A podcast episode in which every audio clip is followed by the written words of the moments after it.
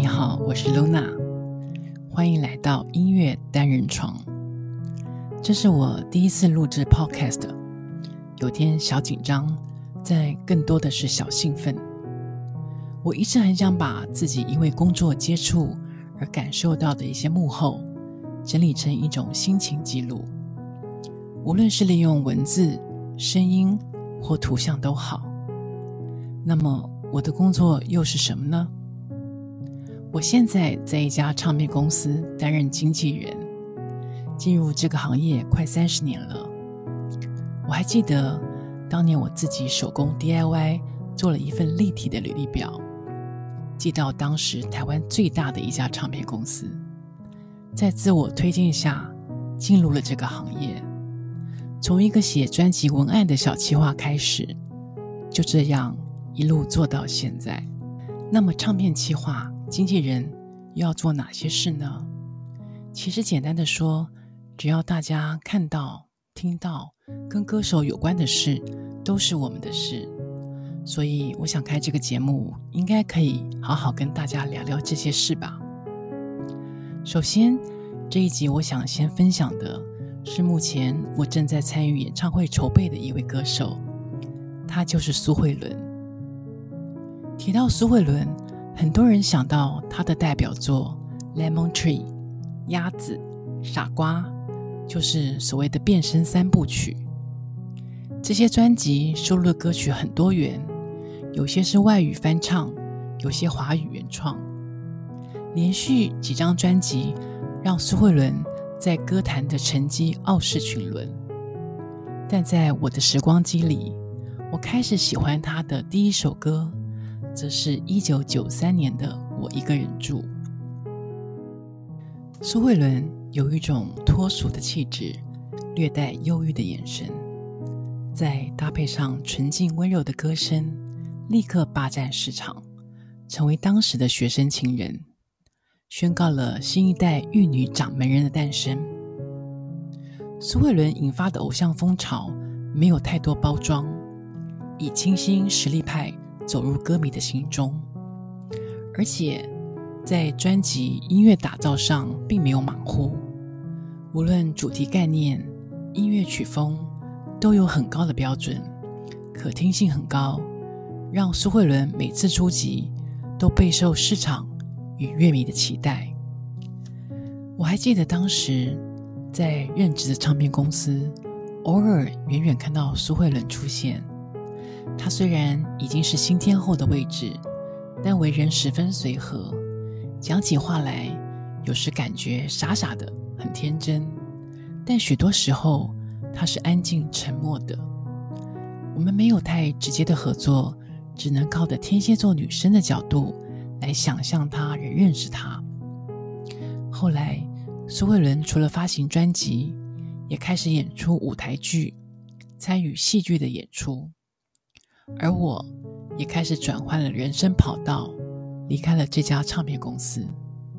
之后就再也没有听到他的消息，直到新闻上看到他结婚生子，进入另一个人生阶段。至今他出道了三十年，这是一个很漫长的路程。对于一个女人而言，从一个单纯活力的少女，走到温柔独立的女子。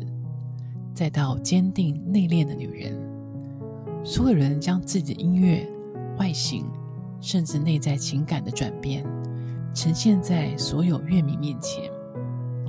乐迷们何尝不也是经历了这些人生阶段吗？前不久，苏慧伦举行了一场签名会，现场来了很多资深的铁粉，一手牵着自己的小孩，一手拿着举牌。我虽然不是苏慧伦，但看到画面同样很感动。这就是我经常在想的：舞台上的歌手的影响力真的很巨大。要如何让台下的一个人，在他花样年华、青春岁月中，把自己的情感全部投入给台上这个人，成为一种信仰，一种追随，透过音乐一起成长，一起交换感情。我想，这就是音乐神奇的地方吧。我们都知道天蝎座女子比较低调隐藏，这对他们是一种安全感。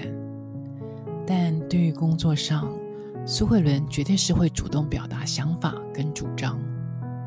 比如，她在开演唱会会议时，除了对于她唱过无数次的代表作，在编曲上希望有点不同之外，最重要的就是非常照顾乐迷对歌的情感连接。可能是因为平常就有运动的习惯，越接近演唱会，苏慧伦越有一种不慌不忙的自在。但也许某些部分是隐藏起来，没有被看穿吧。坦白说，我自己很期待这场演唱会。这场演唱会叫《生命之花》，细数三十年音乐上的千姿百态，从原点出发，再回到原点，连成一个又一个的圆。追得过一切的勇往直前，爱我好吗？对爱的憧憬，被动的叛逆个性，再到恋恋真言的坦白透明，让我想起我的二十五岁。三十岁又发生了什么事？错过了哪些人？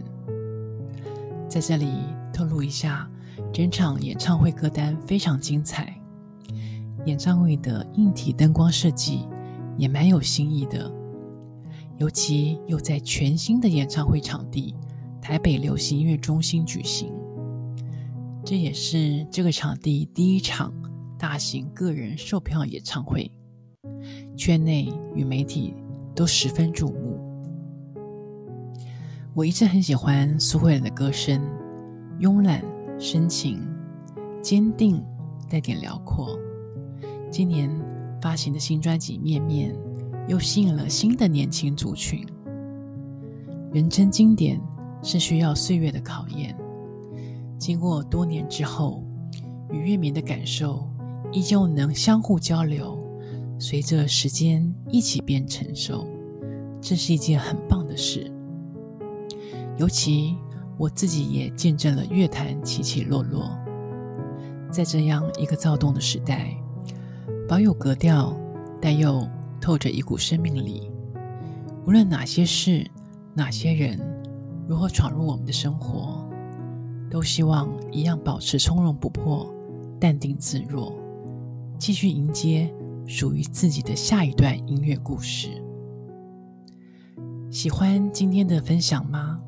我是 Luna，音乐单人床，我们下次见。